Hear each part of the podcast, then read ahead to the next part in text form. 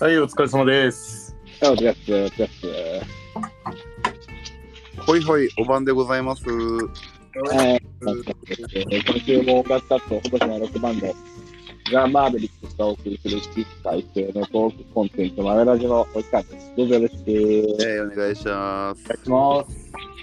えー、えーっと、今日が10収録日、今日が11月の1日ですね。1日ですね。ということで、まあ、世間では、昨日が、まあ、ハロウィンだったってことで、はい。うん、まあ、ハロウィンにまつわる話ってあるのかないのかわかんないんですけど、そうね。まあまあ、ハロウィン季季節柄、季節柄こういうことを話していかないと、そうね。そうですよ。四季折々のマーブル。なんか、ともやちょっと今日マイク曇ってます？ちょっとマイク通ってるね。なんかちょっと曇ってる感がするな。なんかあれかな、その、俺の横で焼かれてる魚がなんか邪魔してるかな？いや、なんか声がもこもこ。本当に？うん、なんだろう。いつもと変わんない？透明な感じの。え、いつもと環境変わんないんだけどあ、本当？えーまあまあ、やってみましょう。な。聞こえてる？大丈あ、聞こえてはいるよ。夫あ、よかったです。うん、ハロウィンね。なんかしました？うんなんかどうですか？一応、僕はさっきあの、ハロウィンですねって話を収録前にした通り、うん。えー彼女が作ったパンプキンパイと、パンプキンパイっていいよな。うん。それと、えー、作ったグラタンを食べるという一歩をやりました。ああ、食食担当でね。はい。ではいないです。いや、素晴らしい。パンプキンパイってさ、さっきもへえとかって聞いたけど、はいパンプキンパイってなんだっけ？そうだよね。パンプキンパイってなんだっけってなるよね。なんか、ハロウィンって何食うって話になって、うん。うん。なんやろうねって言って、パンプ、なんか、かぼちゃ、パンプキンパイとかじゃねって、なんの気なしに言ったんだけど、うん。まあ、ただかぼちゃが入ったパイ、はい、ああ、かぼちゃ何それなんか、ね、練ってるから、ペーストみたいなこと？そんな感じです。オレンジ色のペーストみたいになかぼちゃにをうん。パイ生地で包んで、うん。で、えっ、と、バターなのかな？と、卵黄とかでこう、塗って、表面をした感じです。ああ、なるほどね。いや、なんかそう思うと食ったことねえ飯って多いな。パン食ったことねパイ。系ってさ、パイ系って出る家は出るけど、出ん家は出んよね。でんね。俺多分ミートパイもあんま食っチェリーパイとか食ったことないもん、そういえば。チェリーパイはないわ、ないよな。あんだけ欧米館の時流行ったのにね。俺。うん。そう、チェリーパイ。あの、アップルパイとかミートパイは、結構あの、奥さんの実家で出ることが多くて。あ、そうなんだ。すごい、なんか、おのおのの家が賑やかだな。すみません、我が家の鐘が、10時の鐘が鳴っております。犬宅の鐘が鳴って、荒木家はなんかすごいシャーシャー揚げ揚げ物してると思うや。魚焼いてます。魚焼く、轟音の、轟音だな、魚焼くの。今焼き終わったんで、ちょっと静かになると思いますよ。ガシューハロウィンね、今年は俺特に昨日家で普通に何もせずに酒も飲まんと過ごしてはおったけど、うん。まあなんかちょこちょこやってたりしたかもね、前まではなんかちょっと仮装してみたりとかなんか。あ、そううん。です。ユニバ行ったりとか。まあユニバも行ったしね、昔。うん一昨年はなんかそれこそパイ焼いてみんなでうちで食べたね。どめおらんかったか。ああ、そうですね。ヨシさんが仮装してみたいな時。そうそうそうそうそう。で、当時の俺の彼女がパイ焼いてみたいな、なんか、あなんかやってたね。いいじゃないですか。ハロウィンな。なんか、あんまりこう、何？四季折々のその何？祭事の中ではそこまであんまり自分たちに関係のないものと思っちゃうかもしれないねハロウィンってそうっすね。ぶっちゃけそうですね。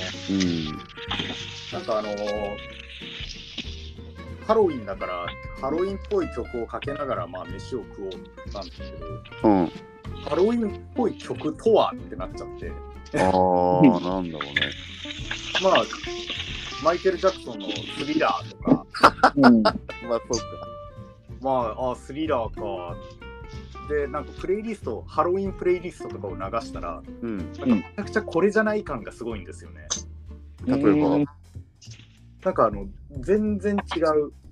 名前になんかハロウィンっぽい名前が入ってるみたいな曲が入ってるだけで、全然なんか怖い感ないみたいな感じですよ。ああはいはいはいはい、うん。スリラーはまあ、あの PV 込みで、あハロウィンっぽいなってうん。思って。るんなんか普通に、めちゃくちゃ普通な曲が流れたりして、えー、あれななんだっけ？ HYDE HYDE か VAMPS か忘れたけど、はい。ハロウィンハロウィンなんでハロウィンって曲知らん？ああれなんだっけな？確か HYDE かなんかだと思う。原曲別であるんじゃないの？あれって。あれナイトメアビフォークリスマスああ、かな。いや、なんかそうあれあれってハロウィンか？あれってハロウィンじゃねえよな、ナイトメアビーフォークリスマスって。あれはクリスマス。クリスマスだけどね。あれってでもあれじゃない？あのハロウィンしか知らないやつらがクリスマスをやってみるみたいな話じゃなかったっけ？いそうだったっけ？もう覚えてないな。や確かそ確かそんなんだったと思うんだよな。ジャックがみんなでハロウィンやったクリスマスやろうよジャック変なこと言うなよ。俺たちハロウィンだろみたいななんかそんなんじゃなかったっけなと思って。なるほど。そういう映画だったっけかね。俺もうろ覚えだけどな。そうなんかそんなだと思うわ。ともやんちなんかでも子供いるんだからあれなんじゃない？ハロウィンとか。うちね、すごくてね、うん。あの、娘の誕生日28日なんでね。ああうん。だから、そのハロウィンに近しい週末っていうのは結構出かけることが多いですから。ああなハロウィン的なことはしないってこと、うん、ただ今年はあの息子がいよいよ立つようになりましたので、うん、うん。先週かなんかのマベラジでも話したかもしれんけど、キャンプに行ってきて、ああ聞いた聞いた。うん。そうそう、それでね、あのキャンプ、うち、あのまあ、キャンプ場というのもあれだけど、キャンプができるすごい設備の整った施設に行くんですわ、我々は。うんうんそこはそのアメリカンな雰囲気出してるキャンプ場なので、うん。あのそういうイベントとかって結構盛大にキャンプ場全体でやるのね。うんああ、ストーリーに上がってた、なんかめっちゃアメリカなところは、あれはキャンプ場。そうそう。そう、あれキャンプ場なんですよ。えーで、あの、お菓子をね、金曜日、土曜日で泊まりに行ったんだけど、うん。あらかじめお菓子をまあ30個ぐらい用意して、4、4 50個用意しておいて、うん。チェックイン時にトリックアトリートのイベントを参加しますって言うと、うん。夕方、チェックイン後の夕方の4時ぐらいから、うん。こう自分たちのキャンプサイトにほう、あの、トリックアトリートイベのイベント参加してますよっていう張り紙をね、うん。かぼちゃの張り紙をしていると、うん。仮装した子供たちがね、現れます。ほうほう。うん。で、トリックアトリートってキャンプサイトに来るんで、うん。お菓子あげたりしてね、用意してあげたり、それは逆に参加するから、あの、なんだろう、自分らが参加するためには用意していかないといけないってイベントなんで、当然、奥さんと子供たちは他のサイト回ってお菓子もらってくるんだけど、ああそういうことね。うん。そうそう、俺らは、俺はサイトの前で、こう、火の番しながら子供たちが来るのを待ってて、へえなんか今までで一番ハロウィンっぽかったの？は、そういうトリックアトリートってね、うん。実際自分あんま言われることもないしな。そうですね、アメリカの頃にやってたんで、うん。ハロウィンっていうと子供がそうやって仮装してお菓子をもらうイベントっていうイメージが強いんで、いやそうだよね。うん。なんか一度やからコスプレイベントになったけどさうん、もともとそうよね。子供がお化けの格好してお菓子もらいに行くっていう日本じゃ全く馴染みのない。そうなんですよね、うん。コスプレと仮装って違うんですよね。そう、違う違う違う。なんで、で、なぜか日本のそのコスプレ文化が逆輸入されてアメリカの方に行って、なんかアうん。メリカでも若者がそうやってコスプレするのが入ってるというのを聞いたのはありますね。あ、そうなんだ。でも、あえ、そうじゃなくてね。そうですね、でも本来、あんたら子供たちがお菓子もらうイベントなんちゃうん？で、うんちょっと思うところへえ、ああ、知らなかった。そうなんだ。そうだから楽しかったな。それで子供たちにさ、うん。トリックアトリートしてもらって。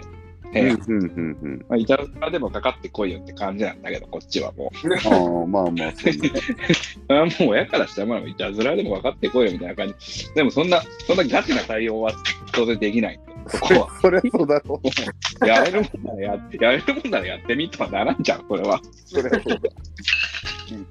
そんな大人げないハロウィンないやん。なあ、可愛らしい子供たちがさ、うん。なんかこう、スパイファミリーの仮装したりとかさ、ああ、いいね。ああとそのキャンプ場は仮装グッズをたくさん用意してるからね。なんかおばあちゃんのね。うん。姫様のドレスとかをね、うん、うん。こグッズ買わんでも借りれるから、それ仮装して歩き回っとってさ、あ、それは嬉しいな。ウォウォーリーの姿した三兄弟とか来てね、ああ、かわいい。へトップは踊りととかって来るわけやん。うん。うん。そんなややるもんならやってみとは言わんわけよ。そりゃそうだろ。誰も思うやろ、それ。だからもうそれはもう おもお菓子をね、あげて。なるほどね。まあでもその、あれですよね、そういうね、ちょっと半分宗教に片足の突っ込んだイベントっていうのは、なかなかこう、参加できる人間が少ないので、ああ、はいはいはい。あの、ね、向こうのお父さんお母さんと一緒にキャンプに来てたわけだけど、そこの窓口さんとは俺しかいないし、ああ、そういうことね。そうそう、まあでもいいんだよ、全然それは。うんうん。でこうトリックアトリートでおもちゃをあげつつ、で、あの、なんか、夜の飯食った後の時間は、みんなが集まるダイニングみたいなとこがあって、うん。そこでこうビンゴ大会やったりとかしてね。うんうんうんうん。ビンゴもさ、こうビンゴカードみたいにプチって抜くんじゃなくてさ、うん。こうアメリカの週末で開かれてるような紙ビンゴやからさ、はいはいはいあの。ビンゴマーカーっていう専用ののあるんだよね、ペンが。ほうほうほあの、すごい太いマッキーみたいな。う。うんうんうん。紙にこうポンって押し付けると丸がつくみたいな、こうマジックが。なるほど。うん。そうそうビンゴマーカーで、こうね、ビンゴ大会をこう周りの子供たちみんなとしながらうん。っていうイベントをね、まあしてきたっていう、まあハロウィン。ハロウィンだったな。うちの子供たちはなんか、おば、お化けを2つ吊り下げた注射をして歩歩いてる、歩いてるだけだったけど、いやそれでも可愛いね。かわいいな。これも可愛らしい感じですよ。うん。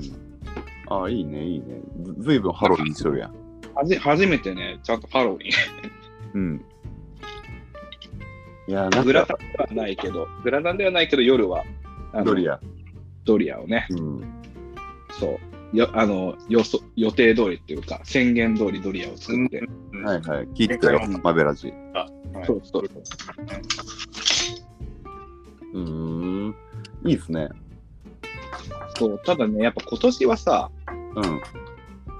すごい USJ 行きたかった。ああ、うんほんと。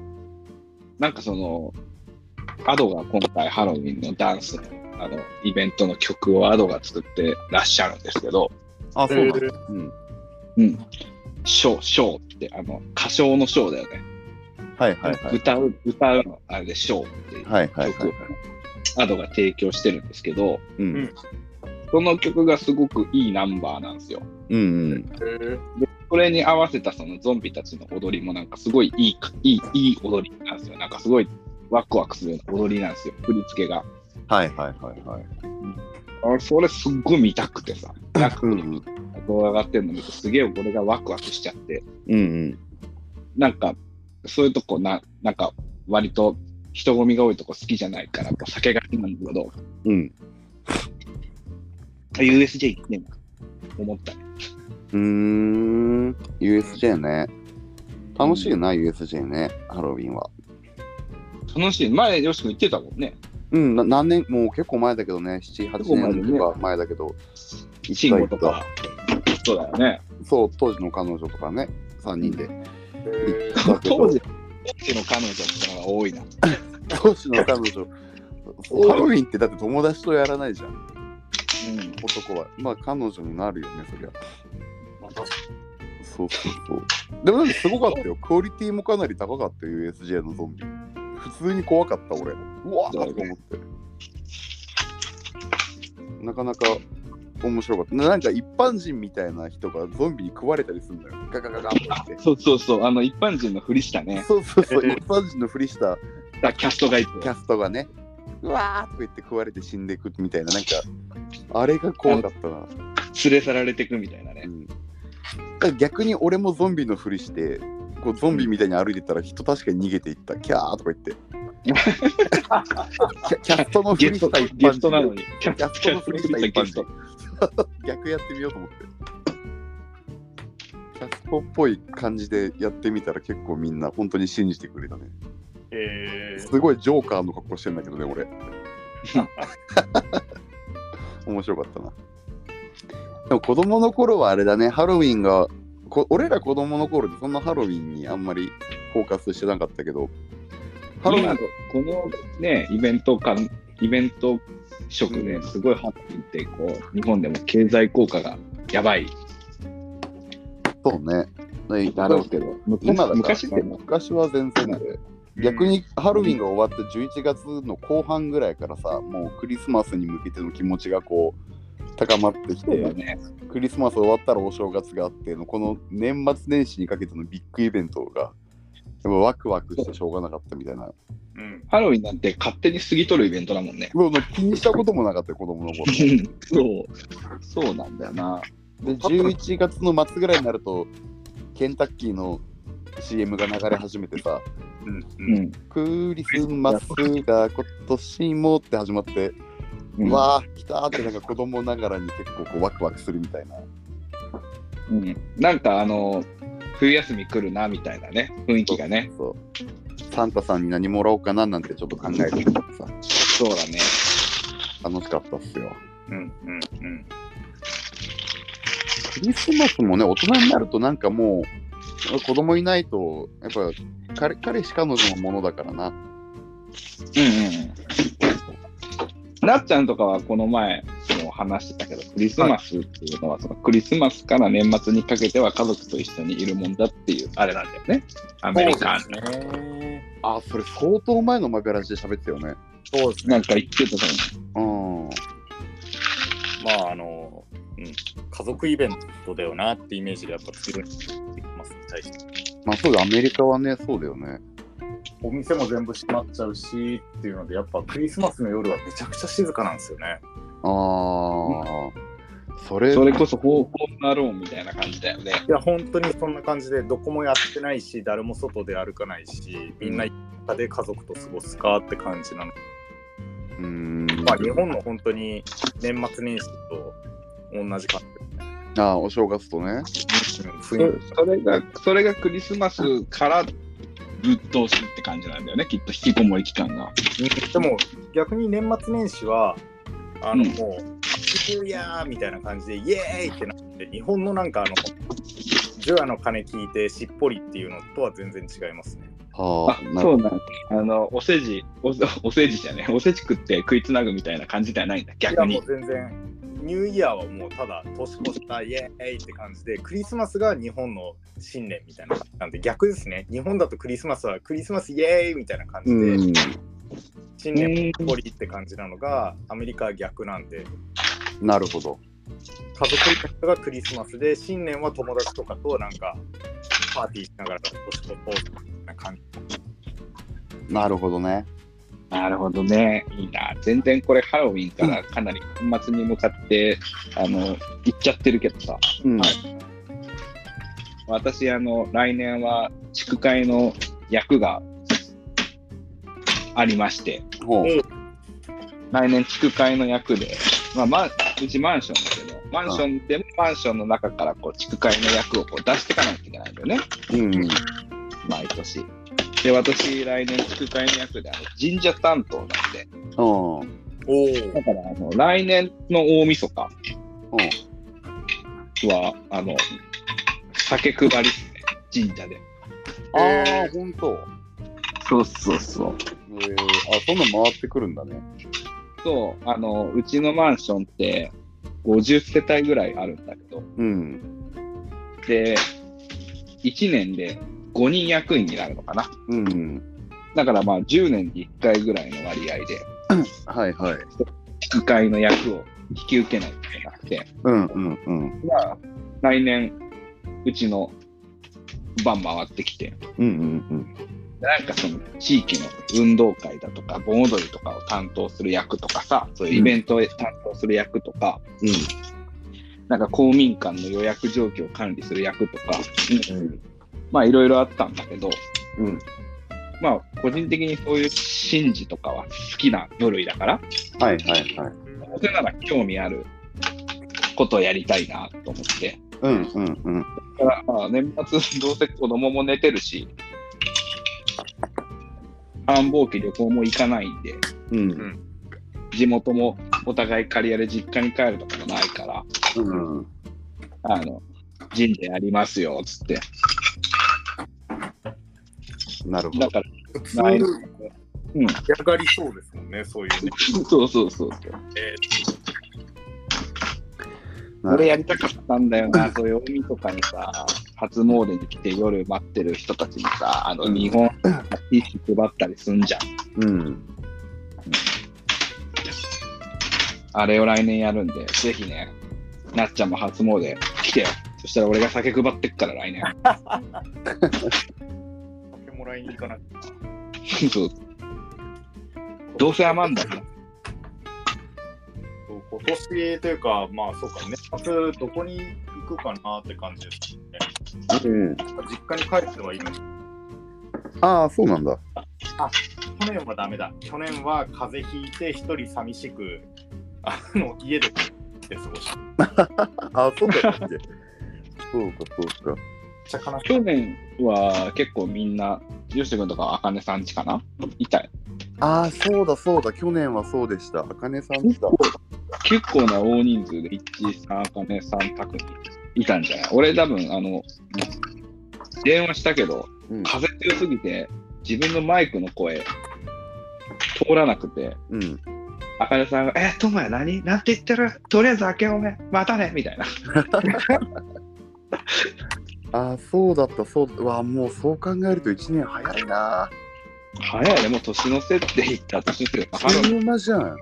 怖っハロウィンテーマで話してるけど、ハロウィンテーマってことはもうあと1年残り2ヶ月だからね。そうです。まあ、ハロウィンから始まる年末。年末年始だからね、やっぱりね。そっか、早いね。1年か。激動の1年だったな。なっちゃんは刈谷に来て、よしとくんは刈谷を離れ。いや、すげえな。もっと言うと、去年はだって俺、東京から刈谷に引っ越してきた年もあったからね。ああ、そっあかあ。、そうですね。そうそうそうそうそうそう。音楽活動できますねってなってきたのが本当今年だもんね。そうだね。本当にそうだね。いや、なんか、あれだね、そう、祭事みたいなそういうイベントは結構大事にしなきゃいけないなと思いつつ、さっきトモヤがちらっと言ったけど、その宗教的なみたいな話したじゃん？うんうん。でさ、俺、別にその宗教の信仰心ってものはそんなに何あるわけではないんだけど、うん。宗教学は好きなんよ。ああ、でもまあなんかそこはすごいわかるよ。そうなんか宗教学というかその宗教の勉強は好きで、うん。てかあの、うんファンファンタジーっていうかその歴史的な、とかそうそうそうそう、なんか俺大学の授業でも宗教の世界っていうほぼほぼみんなが落としてる激ムズのテスト授業俺なぜか満点で受かってるっていうか 好きが出てるね、好きが。好きが出てんのよ俺1年生の前期の単位圧倒的にみんなより少なかったのにさ俺だけなんか2コマぐらいしか取れてないんだけどうん。大学の前期うん。マジで俺やばいと思ってたんだけどなぜか宗教の世界だけ満点でぶっちぎりの1位で 全部が宗教の世界だったら俺すぐすぐ卒業できたんだけどさ っていうふうに思っててでなんかさ今朝さうん。あの岡田敏夫って人知ってる？もういますね。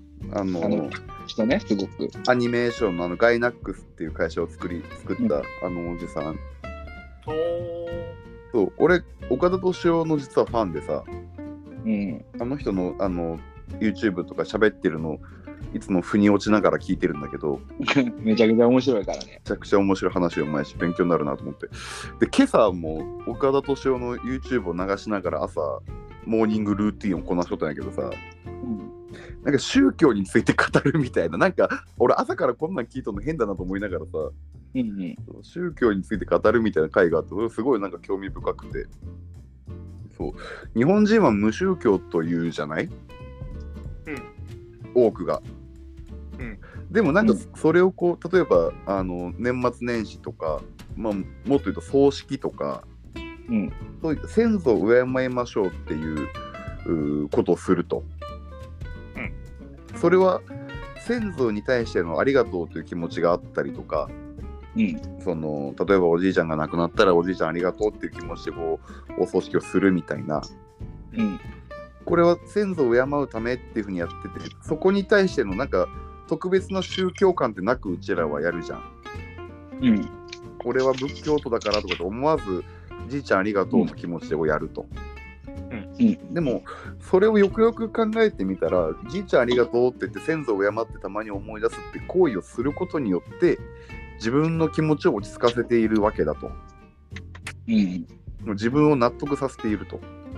うんでそれがいわゆる宗教の根本的な考え方なんじゃないかっていう話をしていたのよ。はいはい。すごい興味深いなと思ってなんか俺その話が。うん。そうなんかあのー自分もなんか特に対したあのーまあそ曹洞宗だけど池岳は。うん。でも曹洞宗の教えとかは知らないけど葬式はするしお盆にはうんまあ手合わせるしみたいな。うんでご先祖さんの供養だっつってじいちゃんばあちゃんありがとうみたいな気持ちでやるけどただそれはその先にはそういうふうにやることによって自分をなんていうかこうお落ち着かせるというか、うん。先祖が亡くなったっていうことのこの悲しい気持ちを自分なりにこう解釈して落ち着かせ落ち着かせるためにやっているわけだと。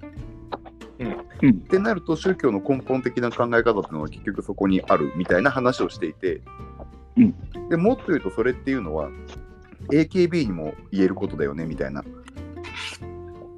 うん。そうアイドルっていうものが好きで尊いもので応援してるってそその自分の欲を満たすためにそれをやっているっていうそこの考え方で言うともう一個先のというか、うん誰かのために何かっていう考え方のその先には自分の満足があるじゃんきっと。うん。うん。うん。それもだからそのさっき言った宗教の考え方で言うと多分アイドルもそのなんだカテゴリーが違うだけで考え方としては割とこう宗教と同じようなことなんじゃないかと。うん。うん。だ占いとかもそうだしなんかす全てのものが結構そういう思想のもとあるんじゃないかみたいなことを岡田敏夫先生がおっしゃっておりましてね。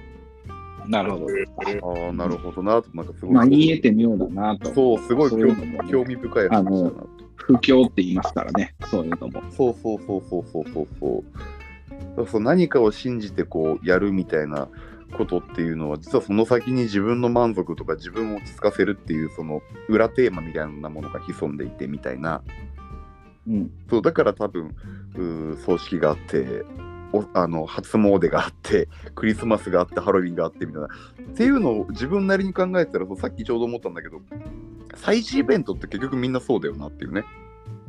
うん。と宗教学的なことに通じてくるよなって思うと無宗教とは言えないなっていう結論なんだよね。結局この話で俺が何が言いたいかというと。うん。なるほど。そうそうそうっていうのをなんか32にして気づいた。そう。自分を落ち着かせるために何かをするっていうこと自体がそれが宗教と同じ考え方なのではないだろうかというこの岡田敏夫の考え方にちょっと朝しびれたんだよね。俺ああなるほどみたいなまあここまでね、この日常の所作にね、うん。こう宗教色が強く出てるっていうのもね、こう日本は結構強いからね。うん。ね、まあでも、そんな中でその自分は無神論なんでっていうのは、なんかちょっとすごいうがった考え方というか、うん。意識してないレベルでこう、あある、あると思ってて。うん。うん。まあそのよしと君はその、まあ周り巡ってこう自分を安心させるためだとかってうん。いうのはあるだろうけど、そういうなんだろう、その、こうするためにとか、こうだからって、結果こう、自分をな安心させるためであって、納得させるためであってっていうのはそうなんだけど、うん。なんかそれがもうその、そういう目的を、ある意味吹っ飛ばしたなんかシステムとして構築されてる感はあるよね。日本人の感じでは。うんそれはもうなんかその当たり前のように先祖様がいて、うん。どっかで見てる仏さんがいて、みたいな。あ、そうだね。うん、うん。た食べ物にはいただきますをするし、ベーシックはそこだよね。そうそうそうそうそう、結局その根幹というか、まあ、なんだろうね、こう、広く、長くこう、プロセスから結果に見ていく面では、結果として自分を安心するためのこう心理的な構造の、なんかね、うん。一つなんだろうけど、そうね。もっとこう、シンプルに根付いている感があるというか、そうね。それはありますな。まあなんか自分から言い出したとなんだけど、こういうところで野球と宗教の話はするなという、あるじゃないですか。うんあのーこう飲みの場でね、そうそうそうそうそう。うんだからね、なかなかこう、人に話す機会っていうのもあんまりないけどさ。まあこれって結構、なかなか繊細な、そうそうそうそうそう、宗教の話はね。うん、問題ではあると思うんで。でも面白いよね。そういう風になはずなのに、クリスマスはみんなで祝うし、楽しむし、お正月はみんなで初詣に行くし、でも宗教って言葉がつくと急に繊細な話に変わっていくっていうさ、うんここもなんか一つ興味深いよねとか、なんか思っちゃうんだよな、俺。うなんかその、そうなんだよね。この宗教と認識せずに宗教的行為を行ってることが多そういから、そうそうそうそうそうそうそう。なんかそう、宗教っていうふうに言っちゃうと煙たがっちゃうっていうところが、うんまあ、多むっく、ちゃ根付いてんのになっていう、そう、むっちゃ根付いてるんね。ハロウィンするし、みたいな。まあ、それが日本のそうだよね。その海外だとやっぱり明確にやっぱりやらないんですよ。うん。アメリカとかやっぱりそのハロウィンって回るときに、あのみんなで集合して今日じゃあ回りましょうねっていうのをやるんですけどその時に絶対あの家は行くなっていう家がやっぱりあるんですよあああ、だからそのカカトリック系の家には行かないとか。カトリックなんでうんハロウィンなんで他の宗教のところでハロウィンを祝わないとか厳格にもうその宗教を守ってますっていう人の家には行っちゃダメとかああ。それをルールを破って行っちゃうとトラブルになったりとかうん。いろいろあるんでうん絶対だっていう話がやっぱりあるんですよね。なるほど、なるほど、なるほど。とかまあそういう初詣っていうのもうん。あの日本だとまあ当たり前にやってますけど、うん。その海外だと まあもしそういう何かがあったとしてもやっぱ宗教ごとに絶対そこは分かれるところなんでうん。うん。ここら辺がね。仏教徒だろうがなんだろうがクリスマスを祝うしハロウィンやるしうん。っていうのがやっぱり不思議な国だよなって絶対アメリカだったらそこら辺自分はこの仏教徒だからじゃあハロウィンやりませんとかうん。っていう感じの仏教徒の人がいるとかうん。っていう雰囲気ですね。そうよね。そう、だから日本はちょっと独特だよね、そういう意味ではね。うん、自分とこが仏教だからっていうのをうん。宣言する場なんてのは、その昭和の親父殿がうん。子供にクリスマスプレゼントをやらんとするための言い訳ぐらいでしか持ちんわけやん。うんうんうん。なるほど、なるほど。そうそうそうそうんう。。そんな、そそうねいうレベルの話だから。うん。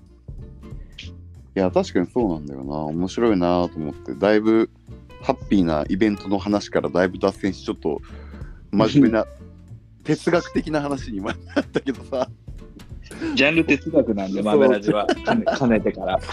そうですね。そう初めてそういう哲学的な話哲学はなんかわかんないけど話をしたけどあれ哲学宗教だっけ？なんだっけうちのジャンルて哲学宗教ですよ。そうだよね哲学。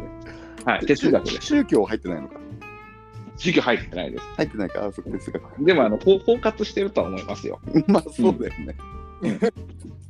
そう、みたいなことをね、ちょっと考えました。まあ好きなんですよね、そういうの考えるのが。そうだね。うん。そうね、なかなかね。まあでも同じく宗教が好きですよ。すごい。まあ面白いよね、宗教ね。面白い。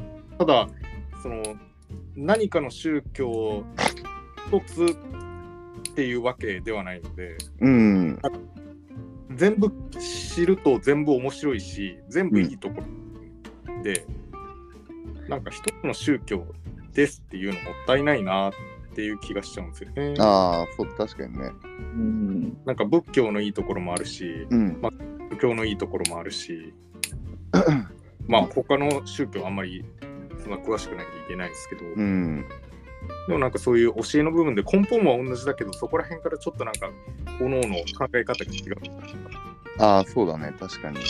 人に優しくしなさいとかいうのは同じなんですけど、やっうん、ぱりそれでじゃあ死んだ後どうなるかとか、そういう考え方が違ったりとか、そうだね。うん。そう。なんか多分この俺の宗教に対する興味関心っていうのは多分あれだと思うのその子供の頃にさ、うん。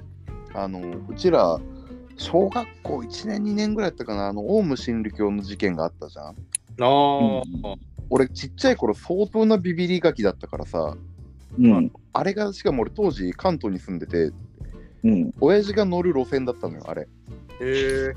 でたまたまなんか親父の出勤の時間がずれ込んでたからだったけど結構時間もどんずばな時間帯だったからへえそれでねすっごい怖かったのよ当時。めっちゃ怖くて宗教って言葉がもう怖かったのなんか、で怖いもんだと思ってちっちゃい頃思ったけど大人になっていろいろ知ってみるとその怖いもの見たさみたいなところからだんだんだんだんこうえー、あこういう感じなんだみたいなうん。っていうのにどんどんこう何こうだから宗教学的な話がそこで興味が湧いてきたっていうなんかそこのなんだろうきっかけみたいなものがあるんですよね。うん。うん。そうそうそうそうそう。ただもう、うん。宗教とカルトはまた違いますね。あそうそうそうそうそうそうそう。だ怖いもんだと思ってたけどまた全然違う世界があったりとかあと結構神話が笑えたりとかすんじゃん。うん。ああ、そう。あれが好きなんですよね。アホみたいで。なんか、ブッダがさ、うん。ブッダがいや森の中で断食して座禅組んでたらさ、うん。もうカリカリでもうやばいみたいなとこまでやってたら、うんうんスジャータって女が、はい。さらになんかミルク持って通りかかったらしく、うん。スジャータがあの「カリカリですねミルク入れます?」って聞いたら「あください」って言って飲んだみたいな話があってさうん。全部おもろいやんと思ってなんか 何？どういう状況それって思ってさそんな森の中で一生懸命はあのミルク運んでんのもよくわかんないしさ、うん。そんな頑張ったのにたまたまのきっかけでミルク飲むんだっていうのもなんかちょっと俺としてはちょっとえ？ってなるしさ。なんかそそういうのもちょっと俺好きなんだよね。うん。まあ、そうだよね。ブッダに関しては、その苦行の果てに、苦行の果てにだよね。当時のそのバラモン教とか、バラモン教とかは、その苦行を積んでなんぼだろうってところから、自分もめっちゃ苦行積むけど、いや、これ意味な、みたいなね、急に意味ないで、こんなん。どういう状況とか思ってさっていうのとかも面白かったりしますわ。あれ何でしたっけ？悟り開くまでにあの動物にずーっと教えを説いてるとかありますよね。何それそうなんだ。俺それ知らないわ。ブッダとかなんか鹿とかそこら辺の野ウサギとかに教えを説いてそうするとだんだん動物が集まってくるようになりみたいな。あの、それ、それあれやんけ、マジ、その死にそうな、死にそうなブッダに、うんあの、うさぎ、うさぎが火に飛び込んで、私食ってってやつやんか、ああ、そそれ。それ手塚、それ手塚治虫 や手塚治虫のあ、ブッ手塚ダ。治虫のブッダ、それは。出て出てくるな、それ。あるな。読みてー手塚治虫のブッダ。いや、いいっすよ、ブッダ。手塚治虫作品読みてーな、なんか。火の鳥もいいですよ。あれも宗教入ってる感じですね。あ、そうなんだ。ある、あるね。うん火の鳥は、すべていいね。個人的に好きなのは火の鳥太陽編なんですけど、太陽編あれあれ長いの？なって？あの、長いっていうかね、何々編って話が結構全部うん。変わるね。えー、あ、そうなんだ。火の鳥は不老不死なんで永遠と生きてるんで、うん。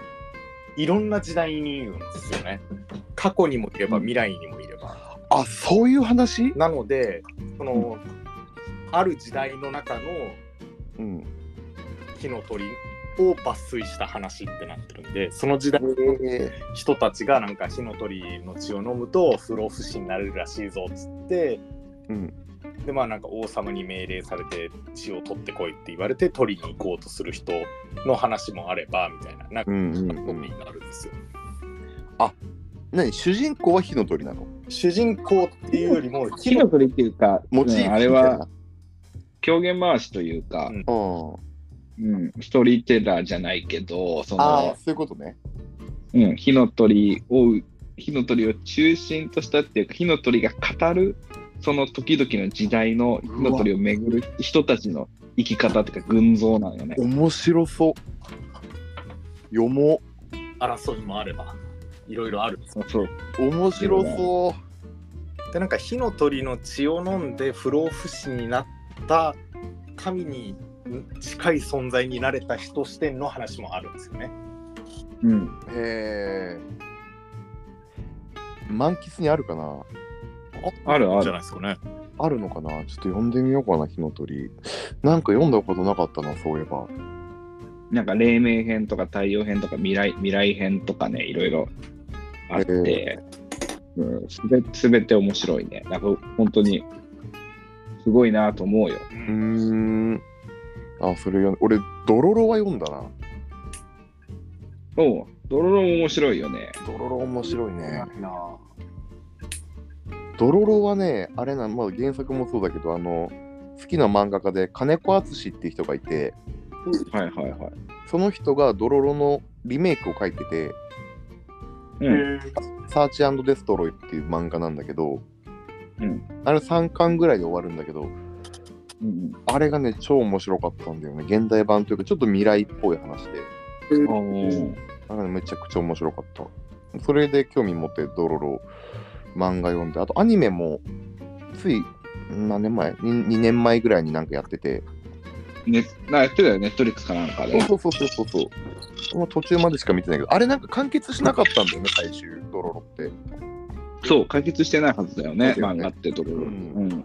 原作はね。うん。そうも面白いし。あとあれだ、鉄腕アトムのプルート、はいはいはいはあのロボ巨大な敵のロボット。はい、い。うん。フルートもあれ原作もやばいんですよね。あれは原作もやばい、ね。原作原作もやばい。悲しい物語だよね、あれ。めちゃくちゃ悲しいんですよ。そうだよね。原作原作ってあれでしょ？手塚治虫の鉄腕アトムのあの最強のロボットみたいな話そうそうなんでしょ？そうそうそうそうそう。でなんかそうなんですよ。100万 ,100 万馬力対10万馬力みたいな感じですよね。だからアトムに勝ち目はないんだけどみたいな。そうで、なんかプルートもプルートで、なんか悲しいやつなんだよね。確かそうなんですよ。悪悪ではないけど、なんか結果いろいろあって悪になってしまったけど、そうだよね。アトムに解き伏せられてみたいな。だけど、その時にはもう手遅れでみたいな、なんかそんな感じの話だよね。だからあれがまた、ね、あれをこう、浦沢先生がね、そうなんです。リメイクしたわけで、で、あれですか、本当もう近々じゃないですか、アニメですよね。アニメ化。そうなんですよ。俺、プルートも実あれはは全巻持ってるんですよ。あれはめちゃくちゃ面白いですよ。ネットスでやってないですか？そもうすう、こぐ始まるんじゃない？もうすぐじゃない？あれもうやってた気がしたんですけど、違ったかな？マジか。本当そう、浦沢直樹バージョンのプルートは俺全巻実は持っていて。あんなサスペンスな、ある？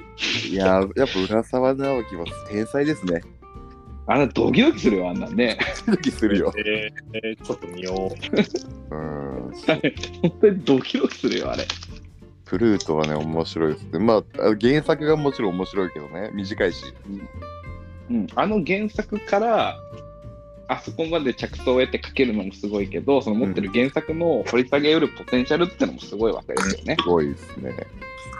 だ俺、原作と浦沢バージョンがちょっとごっちゃになってるもん。うん。これどっちだっけ？でもあのストーリーが。めちゃくちゃ、めちゃくちゃ、あの、なんだっけ、原作じゃなくて、浦沢版はあれ、のびおが主人公だっけ？ああ、だったかな。あの、だよね、あの、プイタリ、イタリ、プルート側のやつが主人公だよね。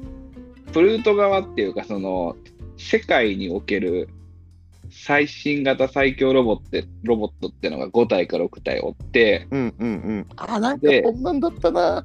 で、そのことことごとく、うんプルートが倒してってるって中で、アトムがそれプルートを倒すってのが原作なんだけど、そうそう、ん。その倒されたうちの1体のそのロボット、うん。日本じゃない、日本でいうアトムじゃないところの高性能ロボットが、プルート事件を追っかけるってところからそう始まってけ。て、そう、あの、なんか警察官みたいなロボットがね、うん。だからその時のもうその最後、こう、真相に迫っていくうちの後半、本当に最後の最後でその主人公のロボットっていうのは、うん。確か負けちゃうんだったと思うんだけど、ああ、そうだっけか。途中でアトムとかが出てきた時のそのアトムが登登場するシーンとかもゾックゾクしたもん。アトム登場のとこは覚えてる。あのなんか雨の降ってるシーンでなんうんかアトムがこう見上げる感じで出てくるはい。傘さした主人公の前になんか俺ちょっと家に今あるから、この収録終わったら読もうかな。どんなんだっけ？のびとだっけのびおだっけ？なんかそういうそうあそう、のびとみたいな名前だと思うわ。世界に名だたるあ飛びおかな？飛びよか。いやー、そうそうそうそう。浦沢直樹の作品はあれでも結構好きなんだな。飛びおって飛びおってそれアトムのあのアトムになる前のガキの名前じゃなかった？アトムの、そうですね、元元は飛びよじゃなくてですか？そうだよねだから飛びおじゃないね飛びおじゃないそうそうだよね。アトム側じゃないからね。ああ、そういうことですね。そうそうそう。あ、ちょっと読もう、俺。えー、浦あでも沢直樹はな、結構。僕はあの人生のバイブルはあの藤田和弘先生なんでねなんだっけ、それ。からくりサーカスとか牛音虎とかもねそうだ、牛音虎好きだよね、と思うよね。はいはいはい。そうだ、そうだ。牛音虎ね。からくりサーカスもとも昔から言ってるね、それ。俺もからくりサーカスは読めと面白いよ、よしとくん、これ早く読みなってずっと言われてる、俺。うん例えばその、だ。まん、うん。さっきの宗教の話じゃないですか。うん。ハロウィンだったんで、昨日ハロウィンっぽい映画見ようかってなって、うんほうまあ、あの、ゴーストバスターズだったり、えー、キャッパうーん見たいねってなったんですけど、キャスパー、懐かしい。うん。じゃあさキャスパーは昔やってたオリジナルテレビシリーズが出てきて、へえ、うん。もうあの、ルーニートゥーンズみたいな短編アニメなんですよね。あ、そうで、。それを何話か見て、ずっと同じパターンなんで、もう飽きちゃって、うん。で、何かないかなって見てたら、ネトフリのオリジナルのドラマがあって、ほアーカイブキャスパー？いや、キャスパーじゃなくて、アーカイブ81っていう、全然違うんですけど、う。うん。それはなんかあの、えっ、と、映像修復家、うん。ビデオとかうん、昔、えーそうやって撮られたものを修復する作業をやってる人が主人公なんですけど、その人に一本古いテープが届いて、それの修復もお願いされると。うん。うん。そうすると、えー、とそのテープには、えー、と死んだはずのお父さんにつながる、えー手がかりが映っててうん。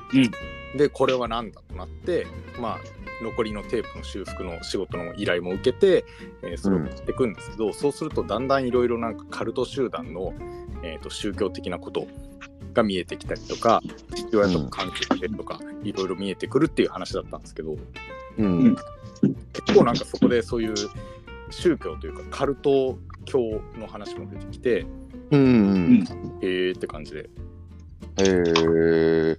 8話のうちの6話7話6話までめっちゃ面白かったです。え、嘘？後半がダメだってこえっ、と7見てない。8はいや見たんですけどとあのすごいあんん？でギュンって言ったんですよね。すごい。ギューって巻いたんだ。巻き上げた。ああ、なるほど、なるほど。6までえー、どうなるのってなってあと2までよってなってうん。そこまで普通に進んでたのに7になってえこえどうやってあと1話で終わるってなってうん。グンって終わったんでなんかすごいあスピード感すごいなっていうのがあ、ああ、あるね、そういうのね。なんかそれまでその映像過去の映像を見てその過去とつながりを見ながら、現代とっていう感じでなんかすごい面白かったんですけど、いきなりなんかカルト宗教全開になって最後の2話終わっちゃったんでああ。なんか、あれだな。ま、巻き返しが下手くそだったんだ。そうですねすごい勢いでファンタジーになっちゃったんでちょっとそこがあのうんって感じだったんですけどまあ、うん宗教的な話もある感じのミステリーとしてはちょっと途中まではとても面白いですね。それ、それどういう、どういうスタンスでそれ、俺らを、俺ら見に行けばいいのかわかんない。これ、これ後半、これ後半ぐ、巻きでいくんだよなとか思いながら、途中まで進めるの。まあ、そういうことだよね。なんかそのさ、ボッチザロックとかにしてもさ、と前半退屈やけど、最後の最後で、もうてか、中盤からめっちゃ面白くなってくるから、うん。あの、最初退屈でも見てった方がいいよって進め方って容易やん。うん簡単やん。はいはいはい。でもその、あの、それでさ、いやー、途中までめっちゃ面白かったんですけど、最後はな、って言われると、どうどうすればいいの？俺らは。まあ、多分見ないと思う、俺。見ないよね。いやぜひあの6話ぐらいまで見てもらってめっちゃくちゃモヤモヤしたまんま見るどうしようでも巻きで終わるって言われてるしなあと2話どうしようっていうぐらいが多分ちょうどいいと思います。俺、今、なっちゃんのその話の中で、キャスパーが一番見たくなったもん。うんそうだねあの最初が1947年に放送されてるみたいですね。へえ、あ、すごいね。あの 1947? 47年から50何年までの放送されたやつをなんかまとめたのが載ってましたね。どこだったかな？そんな？そんな古いんだ。ネットフリ80年？アマプラかどっちかに上がってて、へえ。まうんあ映像が古すぎて、ほとんどキャスパーがただの白い布になってましたね。全部飛んじゃって。あ、そうなんだ。あそれもまた味かもしれないな。でもめっちでもあゃ、の、うん、面今白かったですね、それは。うん今でもあの、白雪姫とか見るとさ、うん。あれってもう100年ぐらい前の、100年、そうだよ、100年ぐらい前なんだよね、白雪姫って。うん、うん、うん。うんアニメーション映画、アニメーション映画として。あ、そうなんだ。うん。うん、あれって今見ても全然普通にアニメーション映画としてすごいクオリティだからね。あ、そうなんだね。ダンボが戦時中ですもんね。あ、うんほんだからと。そう、だからその第二次世界大戦が終わった後に、白雪姫がこう流れてきて、日本で流れて、いやいや、こんなアニメ作ってるような技術力ある国に勝てるわけないやんっつって、ほうほうほう。民衆がビビるみたいな。だって日本はなんかフライパン鍋ブリキのおもちゃ全部差し出せって言ってる頃にアメリカは娯楽で暖房を見てたっていうことですそうそうそう。そうか。へえ、面白いね。うんうん。そう古いアニメ、ちょっとだいぶあれだけど、俺この前、あ、あのーネットフリで、あのーうんルパン三世アニメバージョンテレビシリーズ第1作目見た。おお。うーん面白かった。かっこよかった、ルパン。味味があるの、やっぱ。スケベじゃなかった。なんかうーんもうちょっと残酷ですよね。普通に人殺してますよ。なんか全然俺たちの思ってるあのルパンじゃなかった。おちゃらけるー、感じじゃないし、そうあのテーマソングもなんか違いますよ。そうそうそう。ルパン、ルパンルパン、ルパン、のやつ。なんか怖えやつだっなんか、俺らが思ってるルパン像ってあの悪さ P38 ぐらいの感じじゃないですか。た。はいはい。映画でいうところのその。俺悪さ P38 がすごい好きなんで、あえあ映画がね。映画のね、はいはいはいはい。最後の近海と落ちてくシーンとかね。うんうんうんうん。なんだっけな、機械人間が映画一作目？あの、青白いやつやろ。まあまあまあまあ、そうそうそう。あれがサイボーグ人造人間じゃなかったでしたっけ、人造人間か。あれが一作目だよね、確か。そうですね。確か映画シリーズそうだよね。一作目で。で、やっぱカリオストロがありながら、うん。うん4年前ぐらいに新アニメ、テレビシリーズやってたよね。やってたやってた。うん。ね、あれ面白かったな。イタリアの涙みたいなやつ。あれ面白かった。なんか見てないな。オープニングの映像かっこいいんだけどさ、うん。オープニングの映像固めてみると見え方が変わるみたいなギミックがあって、そう。なんかこう銃弾をバーンってこう飛んでくるようなシーンがあるんだけど、うんそれ固めで見るとちょっと 3D っぽく見えるみたいな、あ、なんか飛び出して見えるんだそうそう、ギューンって飛び出して見えたりとか、なんかね、そういうのもあって、面白かったよ。かっこよかったよ、ルパン。へえ。ちゃんとスケベだし。やっぱルパンスケベじゃないとダメなんだよな、俺は。あとはうん。年代によってとっつぁんの声が違うんですよね。あ、そうだね、確かにね。うん。で、とっつぁんが割とイケメンな時あるじゃないですか。あ、あるある。うん。なんかルパーンじゃなくて、ルパンはあ何々でー、うまいね、なっちゃう。めちゃくちゃうまいね。うまいね。うまめちゃくちゃうまいね。うまっ。めちゃくちゃわかりやすいしすぐわかるんだけど。やった新しい特技。とっさんの真似。ールパンじゃなくてとっつぁんの方の。やば、年代別、とっさんの声。でも前者のルパーンの方がやっぱしっくりくるよね。そうなんですよね。うん。うん。そっちはあるな。でもあの、カリオットの時はイケメン風なんじゃないの？あー、でもなんか中間ぐらいじゃないですか、あの時は。俺の思い描くとっさんはあれね、カリオストロなんだよな。うん。うん。そうね。うん。なんだっけな。そう、なんか設定もさ、そのシリーズによってちょっと違うっていうかさ、うん。うん。なんか大学の先輩後輩だったみたいな時もあるじゃん、ルパンとトッツァンが。へえ。そうなの？そうそう、大学の先輩後輩だったっていう設定もあるし、うん。だし、そうじゃないみたいな時もあるし、ルパン大卒なの？ルパン大卒、そのその時はね。とっつぁんは言うたらすごいエリートじゃん。そう、エリート、エリート。だったりとか、だけど、あれでしょ？あの、アルセーヌ・ルパンの孫っていう設定と、銭形平次の孫っていう設定と、うん。そういう対昔からの対立関係みたいな、なんかそういうのもあるし、なんか物によって、年代によってというか、シリーズによって確か違うんだよね、あれね。うんう。うんん。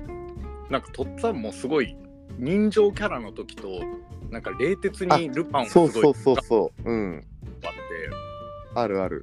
自分はその人情派というかルパンを捕まえようとするけど、うん。なんか悪のやつらにちょっとルパンが殺されたとかうん思うと、すっげえ悲しむじゃないですかとっつぁんそう、かっこいいよね、うんそれがね。あれが好きなんですよねわかる。ルパンはそんなんじゃ捕まらんみたいなね。うん。ルパンは死んじゃいいないみたいな、なんかあの感じね。ああるよね。あるあるお前らごときあるルパンを捕まえるとは思えん かっこいいな。謎のなんか信頼があるみたいなそうなんだよな。うんあれ、トムとジェリーだもんな、結局やってるの。うん仲良く喧嘩してんだよな、結局。うんそうなんだよな。最近それこそルパンで言ったら、あの、ネットフリであの始まったね、その実写版の次元大介。へあれ見た？いや、まだ見てない。俺も見てないな。あの玉山哲司がじ次元役で出てるやつね。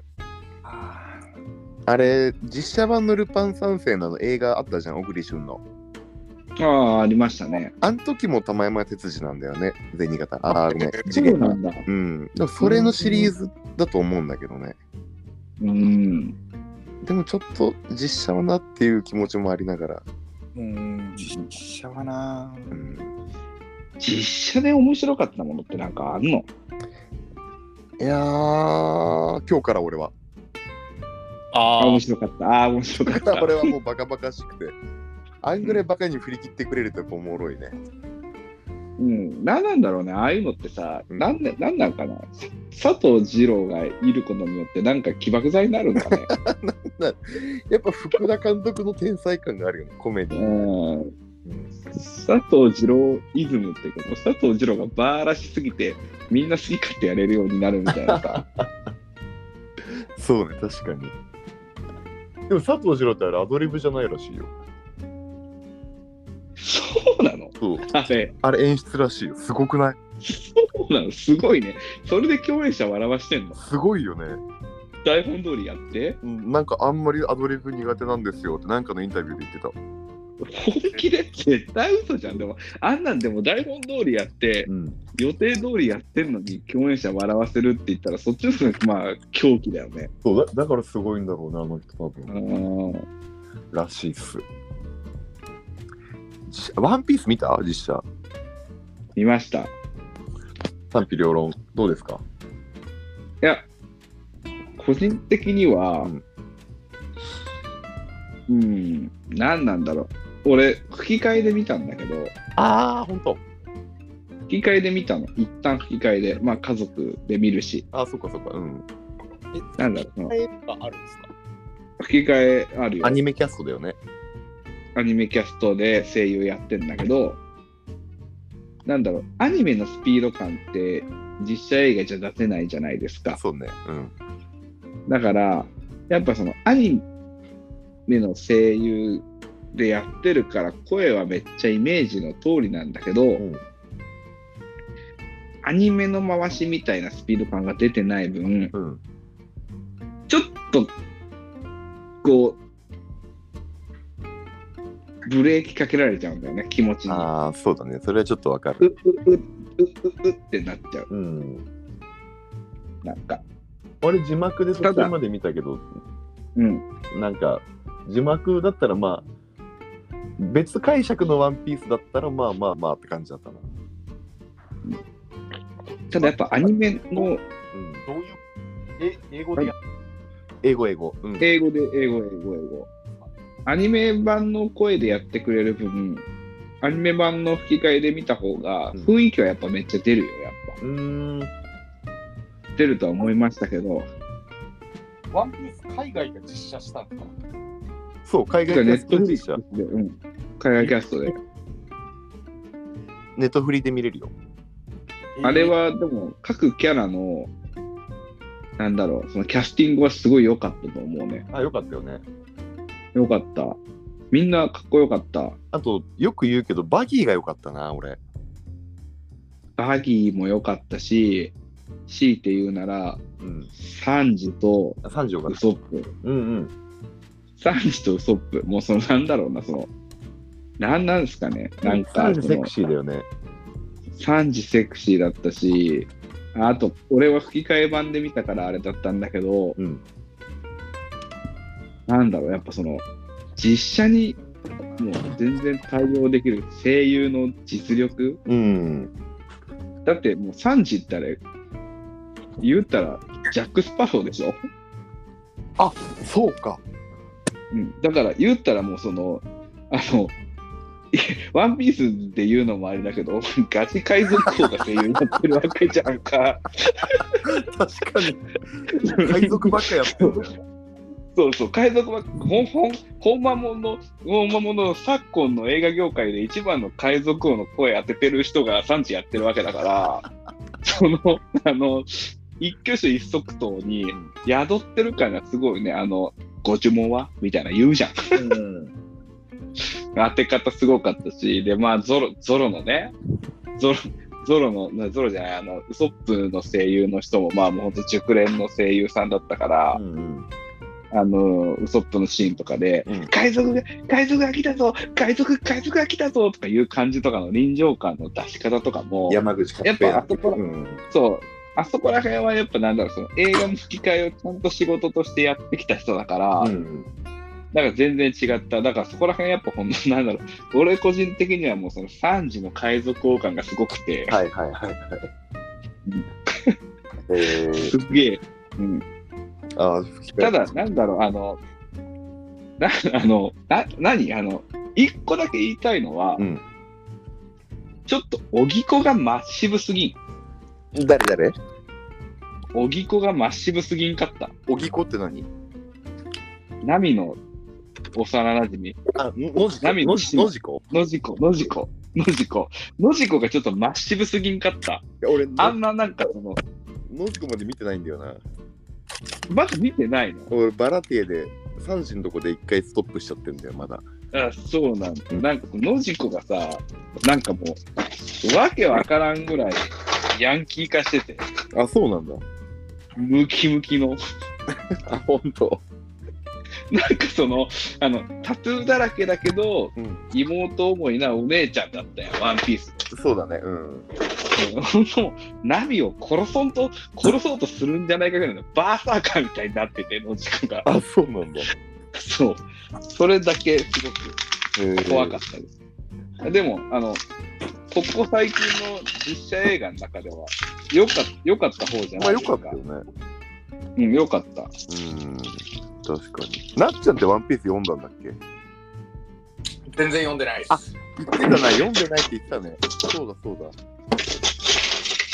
2か、2か知らないもんね、なっちゃん。何もわかんない。ワンピース面白いのにな。面白い。今、今またね、また面白く盛り上がってきたもんね。いや、俺、ジャンプ派じゃない単行本派だからさ、あー、なるほ最新を知らないんですよ。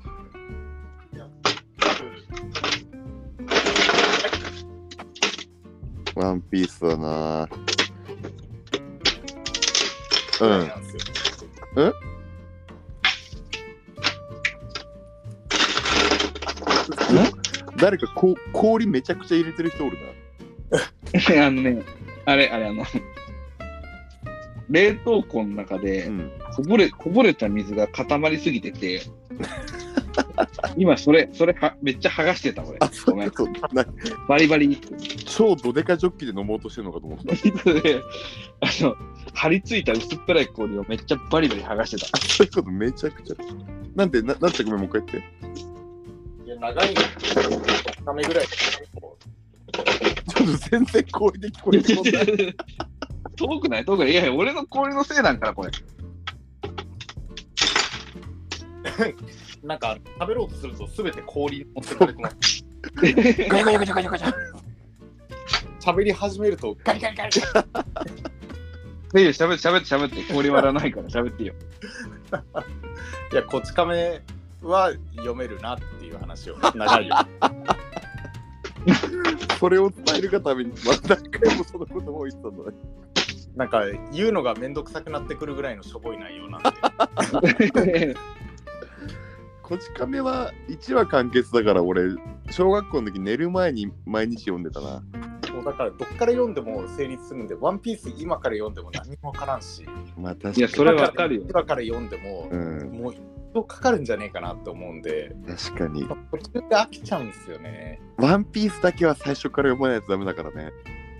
そうと、なんかあのアニメ見た時に展開が遅すぎてそれで懲りちゃったんですよね。あ、アニメは全然進まないもんね、あれ。もう一生回想なんか半分やるじゃないですか。やるやるやるやる。で、やっと始まると思ったらなんかめちゃくちゃ「ドラゴンボール」でいう「あー」って言ってなんかスーパーサイヤ人3になろうとしてるぐらいためをやって、うん。なんか「あこれで進むのか」と思ったら次週ですっつって次の週もなんか「あー」ってためてみたいないやどんだけためんねんみたいな。先週は貯めてました。今週は貯めてます。来週はもっと貯めます。もう1時間半食べてるって。どんだけ、うわ、もう倒されるって、その間にって思っちゃう。確かにな。1時間半食べとったらそれは倒されるわな。なんかそれで、貯めたのに負けそうになって、そうしたらまた貯めてみたいな、ギアなんちゃらみたいな、うんプシューみたいな、体真っ赤っか、ドーンみたいな。うん。できたやんっていうのがなんかあって、ああ、確かにな。貯めて貯めて貯めてっていうのが長くてちょっと疲れちゃったんですよね。ワンピースは本当地獄、漫画だね、やっぱりね。地獄みたいなプレイだと思うけどさ、うん。もうすでに100巻ぐらい出てるわけじゃん？そう、107かな。うん。ね仮に自分の息子とワンピースを語ろうと思ったら、うん。何年後になんっていうさい、や、そうね。ね今2歳の、2歳前の息子にさ、ワンピースなんか話せんわけや。うん。正直、うん。どんな素晴らしいレジェンドミュージシャンで言っても、ワンピース100巻分に及ぶボリュームの楽曲はなかなか発表してないわけじゃん。そうね。うん。ワンピースの全巻をゆっくり読むよりも、うん。ACDC の全アルバム聴いた方があっという間に早いわけじゃん。そそれそうだ。うん。そう、そう思うと、そう思うと、こう、自分がリアルタイムで今週のワンピースやばいって、息子と話すときに、うん。果たして、息子俺が生きてんのか、ワンピースが終わってんのか、死んでんのかみたいな感じになってくるやん。もう、あはいはいはい。そう思うと、そんだけ長大なんだなって。だって、俺らが小学生の頃からうん。ずーっとワンピースやってるじゃん。そうね。小3からやってるね、俺らが。サコシはもう引退したやん。そうだね。でもまだルフィは海賊を目指してるやん。うん。そうね。頑張サってる、トシはもうポケモンマスターにならずして引退したやん、もう。うん。確かに確かに。そうね。まあそういう意味じゃ確かにそうか。